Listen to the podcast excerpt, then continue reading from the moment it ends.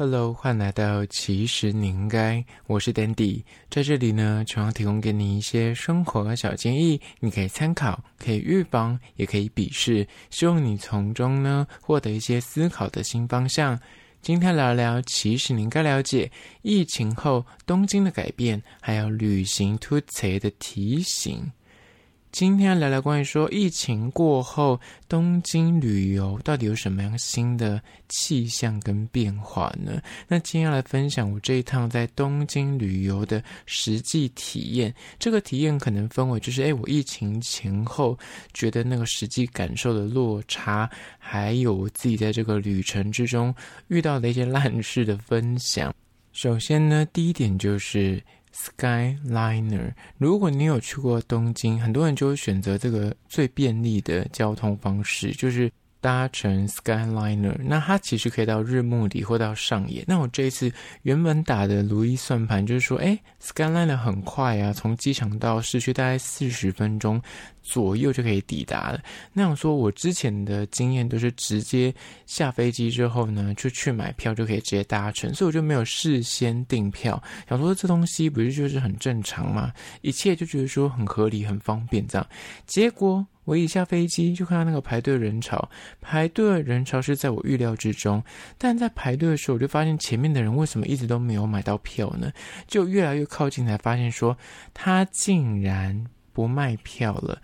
但为什么不卖票呢？很像就是让班次出了点问题，或是他已经超卖，所以他就是不提供任何的座位。然后我问说，那没有后面的班次？也没有。所以整个排队的队伍全部都傻眼，因为大家原本打的这个如意算盘全部，诶，这算盘就直接碎掉喽。而且我直接住在上野，所以我本来想说我就搭过去很快速，我接下来还有别的哈利波特的行程，本来算好好的时间，就因为这个 Skyliner 就是停驶而无法就是诶继续的顺顺的走下去，所以就立马当机立断要换别的交通工具。本来这个服务员就是他，本来是推荐，因为他听到说我要去上野，他说那你可以搭那个大巴，但我听到大巴，我记得要坐蛮久，但是 maybe 要一个小时。那因为我接下来行程已经买好票了，想说没办法，我就只好。搭别的铁路，然后坐到东京车站，再去换乘山手线，这样相对是比较快。虽然就是你知道，东京车站就是个大迷宫，非常的可怕。然后还好你下飞机的行李还不是很重，但是就是得在那边换乘，就觉得很麻烦。所以就是得要赶快的找一些应变措施。讲到这个 Skyliner，就会建议大家可能事先先订票，还有就是出发之前先查好它是否有什么停驶，然后维修的问题。否则你可能打的算盘，你接下来行程就会 delay。虽然后续我的行程也没有因此啊、拖延到会 delay，但是就是当下你还是有点慌，所以就是建议大家，因为疫情之后可能旅行团比较多，或者是他们有些维修，你可能没有注意到，这点真的很少会特别去留意了，就是推荐给大家。接下来第二点呢，就是我算是自己丑一。关于订饭店这件事情，因为太久没有出国订饭店，那你就会看很多的诶评论啊，或看它的价位啊，啊有时候那种 Agoda 或是什么 Trip.com，他们那种就是有什么限时优惠，你就会有压力很大，就是说很怕被抢光。那你就是误判的，没有去细看它一些细节。我这一次因为我换了一间饭店，那第二间饭店在入住的时候，我就觉得说，嗯。为什么那个柜台一直重复的跟我 double 说明说，这间房间是吸烟房哦？因为合理来说，我本身没有抽烟，所以我不可能去订所谓的吸烟房。而且大部分的人订都会，他会让你勾选说你是要禁烟房还是要吸烟房。我本身没抽烟，所以我一定是订那个禁烟房。但他就特别的一直跟我 double check 说，你知道这间房间是吸烟房吗？那我说，哎，为什么？他就说，哦，没有哦，就是这间房间是吸烟房，你 OK 吗？一直跟我问这个问题。但我就说，那么别的房间可以换？他说没有，就现在整间旅馆就是。客满的状况，那你 OK 吗？这样，那我说也没办法，都来了，所以而且那时候已经偏晚，当天行程比较晚，都已经十点左右。所以只好硬着头皮上楼看一下状况。就一上去，真的烟味有够重，就是真的是一进去感觉像在吸烟室里面。虽然就是我本身对烟味也没有到非常的敏感，很多人就是什么闻到烟味会吐啊，或者什么打喷嚏，我没有那么夸张。但如果整天待在里面，你还是会觉得说啊，如果可以不要，就尽量不要。所以我觉得就是 double check，想说为什么他会安排吸烟房这么不合理的房间给我？结果后来就发现说，原来我在订房的时候，它后面有个小小的刮胡，写作 smoking room，但它是写英文。那时候订房说贪图那个价格很漂亮，想说这么便宜，就是呢赶快抢订，哪有什么特别优惠？结果就少看了那个刮胡的 smoking room。就意外入住了吸烟房。那后来就是下楼跟那个柜台说：“哎，我是否可以更换？”他就说：“因为我刚好入住那几天刚好是周六周日是客满的状况，那我连住。”他说：“如果你要换的话，礼拜天的晚上跨礼拜一可以换房间。”就是人也算蛮 nice 的，但就是自己丑意啦，不能怪别人。但就真的是提醒大家，机票啊、饭店这种你的细节啊，那个什么刮胡要看清楚，否则你就会跟我一样吃。到闷亏。接下来第三个关于说旅行之后的改变，或是突谁的问题呢？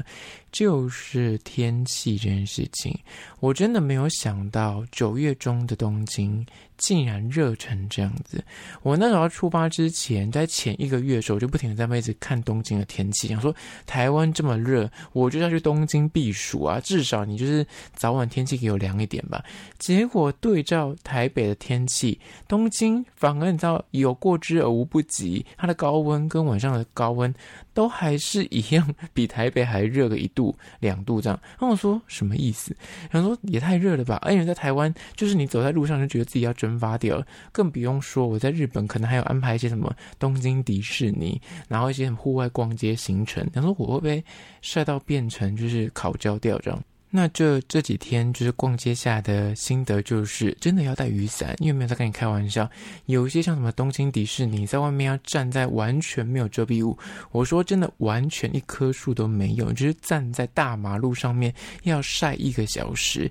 那你知道，你通常去都是。早上或是偏中午的时段要入园，然后或者你在外面排队的时候也是套丢没倒，真的是没有雨伞，你真的就是立马黑一阶。我回来之后，我整个肤色大概黑了三阶吧，我没有夸张。即便我是有撑雨伞的状况，加上那个天气真的是，即便日本是偏干热，就不像台湾这么的湿黏，但是那个晒下来也是觉得很可怕，就是真的高温三十三、三十四度，所以大家要出门真的是那个天气，因为。气候变迁的关系，现在就是九月，甚至九月底都还很热，所以你要安排一些行程，或是哪怕你是什么呃樱花季过后五六月要去，可能也要稍微观望一下天气的那个热的程度是否可以接受。而且更夸张的是，我这几天看到有一些新闻还在报道说，因为今年气候变迁的关系，圣婴效应什么鬼的，那十月份还会出现像夏天一样的温度，日本、台湾都是就会出现三十度的高温，所以你十月要去，你可能也是要稍微注意一下气温。接下来第四点呢，就是关于说，呃，疫情过后东京的改变，就是四。联航的入关检查，这一点其实，如果你常做联航的话，你就知道联航的一些就是那公斤数是很在意的。我这一次飞日本呢，因为订机票是我自己订的，所以去跟回我为了时间漂亮，所以我搭了两个不一样的航空公司，一个是酷航，另外一个呢是乐桃。那这两个航空公司他们的规则都不一样，所以如果你要买联航的机票。他们除了无法取消跟更改日期，就是你等下全额就是等于报销掉之外呢，他们对于行李的公斤数真的没有跟你夸张，非常的严苛。尤其是乐淘、酷航，他的手提行李是十公斤，那相对还比较 friendly 一点。他的乐淘呢，我跟你们说。我不知道大家有没有搭过乐淘，我之前有搭过，但是我之前没有特别注意。但这一次要出发之前，我就研读了他们的那个详细的说明。他说，你的手提行李跟你的这个随身小包包只能够七公斤。听到这里，很多人可能第一时间想说，那可能就是那个手提行李吧，就是登机箱，或是你手提上去的那个袋子要七公斤，你随身小包应该不站在这个七公斤的呃，那这个规则里面。我跟你说，乐桃呢。它是严格要求你的随身行李，就是那个登机箱或登机包之外，你的随身包包也要算重量哦，而且不能够超过七公斤。你知道七公斤有多少吗？通常一般的航空公司都不会限这种手提，就是十公斤，然后他还不会算你小包包。但这个，你知道乐桃它是连你的随身小包都要算公斤数，所以你真的，一量就叫说你的那个手提行李真的是要空空如也哦，真的装不了什么东西。东西哦，那更不用讲。我那一次就是要回程的时候呢，我发现很多台湾的民众不知道，你现在就是你的不管是随身行李或是你要呃托运的行李里面不能够买金鸡防蚊喷雾。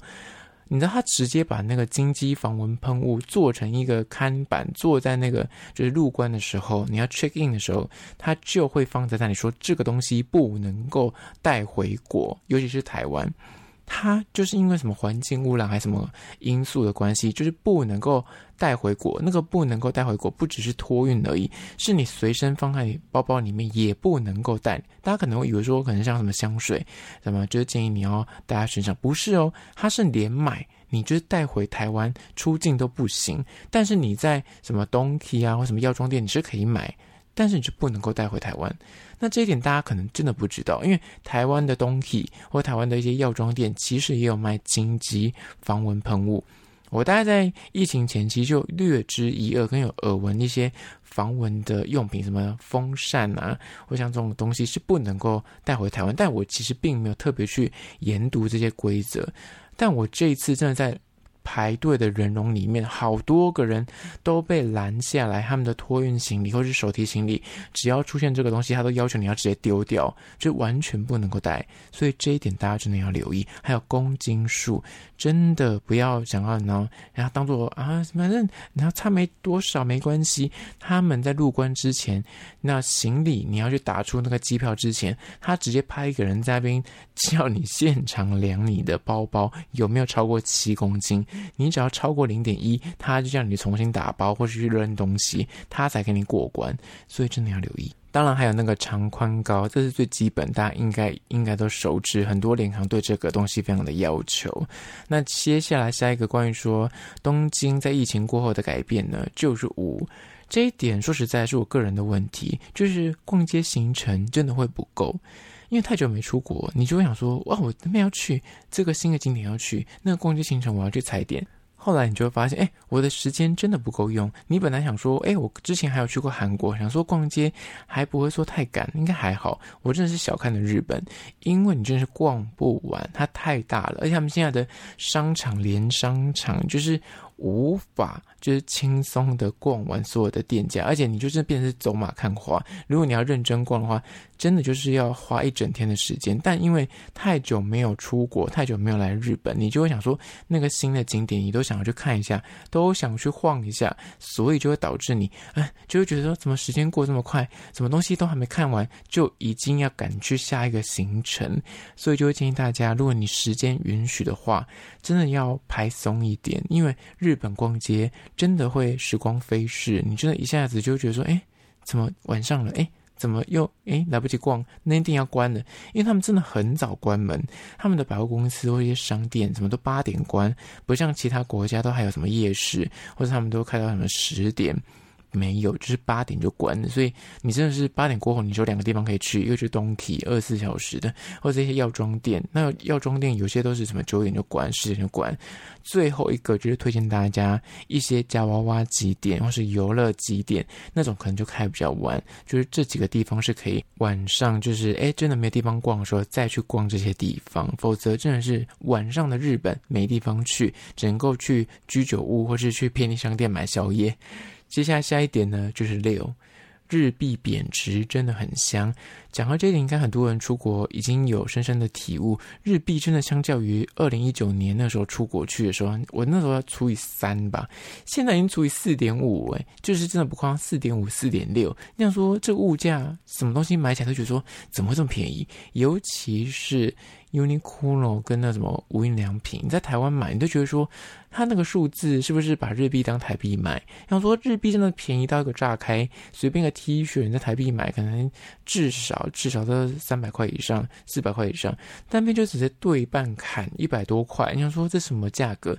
还有什么内着也是，还有一些什么笔呀、啊，那这文具相关的，你就觉得说这价格真的是可以直接买两个。因为台湾你买一个的价格，在日本可以买两个，你就觉得超级划算。所以如果你最近有要去日本的话呢，你真的就是什么东西都不要买，等到去日本再买，因为非常的划算，日币很香。接下第七点呢，就是。交通路线一定要提前做功课，因为在疫情过后，有些路线可能有更动，所以大家不要铁齿，觉得说我去日本这么多次，我很熟。我跟你说，你就会吃一些闷亏。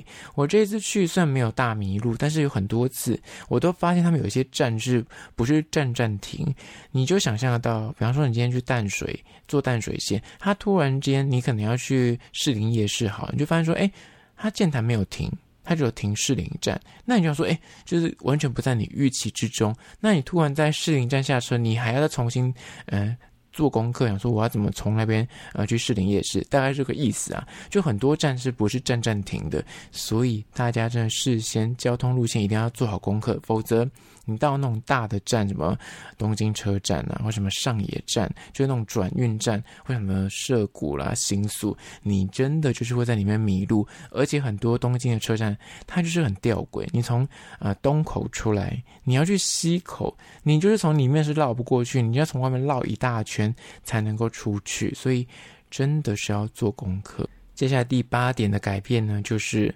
服务态度这件事情，我发现可能疫情过后，真的太多观光客涌进去日本，所以有一些服务态度，你就发现说不像以前这么的好。我觉得百分之九十九都还是非常的优质，而且吊打各国。但是我这一次呢，就是让我有点意外，是迪士尼。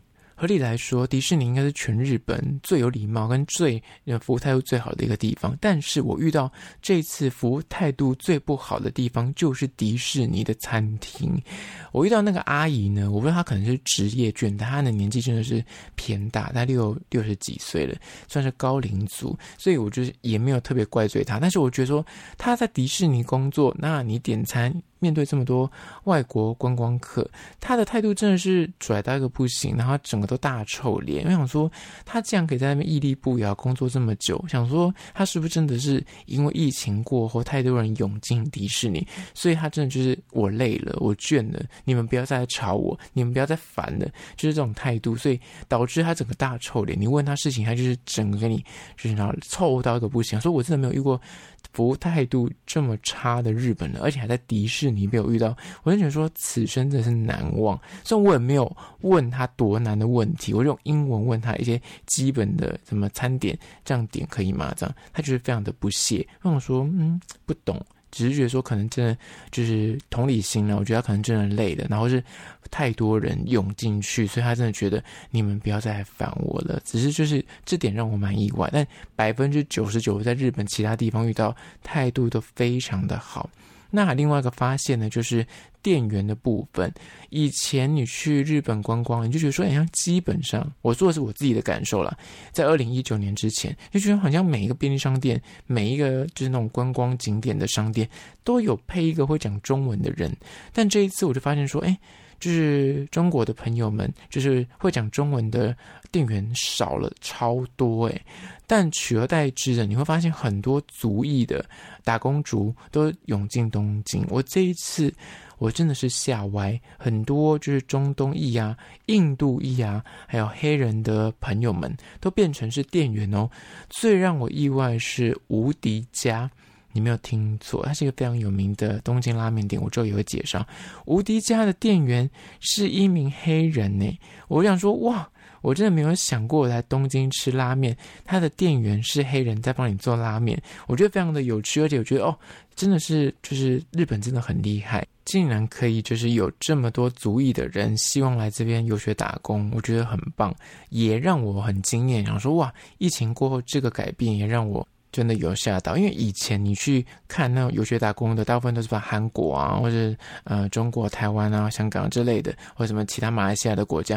很少看到这些其他族裔的朋友们来当店员，就觉得诶蛮有趣的体验，因为他们英文都很好，所以有时候你会觉得蛮特别。因为像我去了某几间全家或 Seven Eleven，真的就是那种欧美国家的小朋友来当店员，那英文就是溜的跟什么一样，就沟通起来就觉得说哦很棒诶，就是让你很惊艳，对不对？接下来第九个就是算是搭联航的一个小推荐。如果你今天要搭联航，有三个法宝，请你一定要带起来。一就是眼罩。你知道现在很多日本会卖那个蒸汽眼罩，我个人大推。为什么呢？因为那蒸汽眼罩其实算便宜，戴上去呢，它大概会有十五分钟会有那温热的效果。但你可以把它拿来当实际的眼罩。如果你本身想在飞机上面睡觉的话，尤其是联航，它有些你知道旁边坐那个窗户边边的，他们不一定会把窗户拉下。尤其是搭红眼班机，你可能四五点飞，但到七八点的时候，很多人就会把窗户打开。你想。啊，睡一下，因为真的很累。但你又觉得那个光很刺眼的话，我觉得那个蒸汽眼罩，它除了可以帮你就是舒缓一下你那个熬夜的气色之外呢，它就是可以帮你遮光。所以我大腿，你每次去做联航的时候，就是包包里面塞个两个。我觉得你绝对不会失望的。接下来就是抗噪耳机。如果你搭过联航，就知道联航比起一般航空公司来说，它那个引擎声比较大声一点。所以如果你很怕吵的话，又是加上你想在飞机上面休息的话，我觉得抗噪耳机绝对可以让你搭乘的过程之中比较舒适一点，比较不会受到别人影响。最后一个就是颈枕，为什么要带颈枕呢？然后连续我前几天推荐的，请去买那种可以灌气、充气的颈枕，才不会占空间。因为一般航空公司，不管带什么长龙、国泰之类的。这些航空公司都可以调整椅背的斜的那个度，你可以往后躺一点点。再来就是它在靠背的部分，它是可以调整，就你可以把后面那个颈部把扳往前，它就可以变成一个脖子可以靠的地方。你睡觉的时候就头不会摇晃了，就是没有支点就对了。但联航就没有这方面，就是你头部可以靠的地方，它就是个直挺挺九十度，你又不能够往后躺。像我搭乐桃，它就真的没办法往后躺。再就是头部那部分，它也没有可以靠的地方，所以你就真的睡得很痛苦。所以你就宁愿去买一个可以灌气的颈枕，你会感谢我的。就请你要记得带这个三个法宝。那如果去日本逛街的话，也建议大家就是第一天就是要回去饭店之前，可以去买它的足贴。它的足贴非常的厉害，最近还有一些新的品牌，我之后也会推荐你。接下来第十个小小的改变呢，就是刷卡这件事情。就大家应该知道，去东京你可以用西瓜卡去畅行无阻。但你知道，现在西瓜卡可以买饮料，就他们的投币机，我不知道是不是更改很久了。但是我个人，我遥望二零一九年去的时候，我发现像我还没有用西瓜卡在路边的那个贩卖机买过饮料。但他现在已经可以用贩卖机在便利商店买饮料，这我知道，就是可以当成悠游卡的概念。但是他现在贩卖机你可以直接点选西瓜卡结账。变得超级方便，所以你在路边你就不用带着一堆日币的零钱。你知道日币的零钱，它那一块有没有多让人家厌恶？你觉得有时候你真的是那一块早给你，你就想说我到底要什么时候用这一块，轻的个什么样？然后很少会有一块钱需要用的地方，所以就建议大家能够用西瓜卡就用西瓜卡结账，因为便利商店可以用西瓜卡。路边的那个投币贩卖机也可以用西瓜卡，它就会帮你省去很多时间跟拿一堆零钱在手上的机会。再来就是 bonus，应该很多人知道，但是就在提醒大家，你要在国外刷卡的话呢，一定要选择当地的货币支付。你不要傻傻的在国外刷卡，你还选台币付。我跟你说，这一次呢，我有经过那个就是比较昂贵的精品的店家，你知道一来一往，你买一个大概七八万的东西，你用台币支付，你只是点错，你可能差异。就是好几千块，实际我看到那个，你知道，你用台币结账，跟你点选日币结账，日币结账跟台币结账就差了大概五千块，就因为你按错按键，所以请大家笔记在笔记，一定要选当地的货币付款，否则你就变冤大头。就我刚刚说的，日币现在价格很漂亮，所以绝对一定要选日币结账。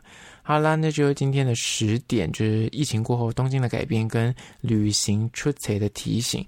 最后面我要介绍一间餐厅，叫做根室花丸银座店，它是一间旋转寿司的店家，那是来自于日本的北海道，是非常知名的回转寿司连锁店。那我今天介绍是位于银座百货的十楼，我真心要推荐你，如果你要吃这间回转寿司呢，请你。不要先去逛街，先去抽号码牌，因为它要排一阵子。但是你先抽了号码牌，它的 App 呢会寄一个算是链接给你，你可以随时更新什么时候轮到你，或者你什么时候要先回啊、呃、这个餐厅，你就可以。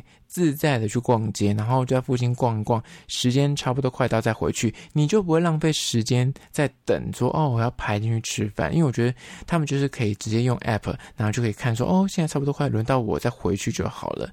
那这间店呢，主打平价又新鲜，而且他们有中文菜单，我觉得非常友善。那为什么要选在银座这个分店吃呢？因为这间店在十楼，你可以欣赏高空的美景，他们都市的景色边吃。寿司，然后生鱼片，然后边看这个夜景也好，或是那白天的那种街景也好，我觉得都非常值得。那他点菜的方法呢，就是你可以看图，然后它上面有数字，你就写数字跟你要的份数，然后它一张可以写五个品项吧，你就点完之后把这个纸递给师傅，然后师傅就会帮你出餐。那它就像是一般的回转寿司店，它当然有那个回转的机器，但 actually 我是推荐你不要直接去拿那个回转上面的盘子，你就直接用加点的，相对而言你可以吃到你比较想要吃的东西。我个人是推荐你。鲑鱼跟尾鱼非常的好吃，整体吃下来 CP 值超级高，用餐环境也蛮舒适。如果你没有打算去竹地的话呢，我觉得这个间你就可以在冷气房里面，然后安安心心，然后很优雅的画数字，一样可以吃到非常新鲜的寿司，我觉得很推荐呢。然后在市区，在银座。逛累了之后，就快速的吃一顿，十分推。那今天叫做根式花丸呢，我有拍影片会放到 IG，其实你应该，请大家去 IG 搜寻，其实你应该，然后按赞追踪起来。那今天相关的资讯呢，我都会放到那边去。有任何的意见或是你看法，或想跟我讨论的，都欢迎到 IG 那边跟我做互动喽。好啦，那就今天的节目内容，下次见喽。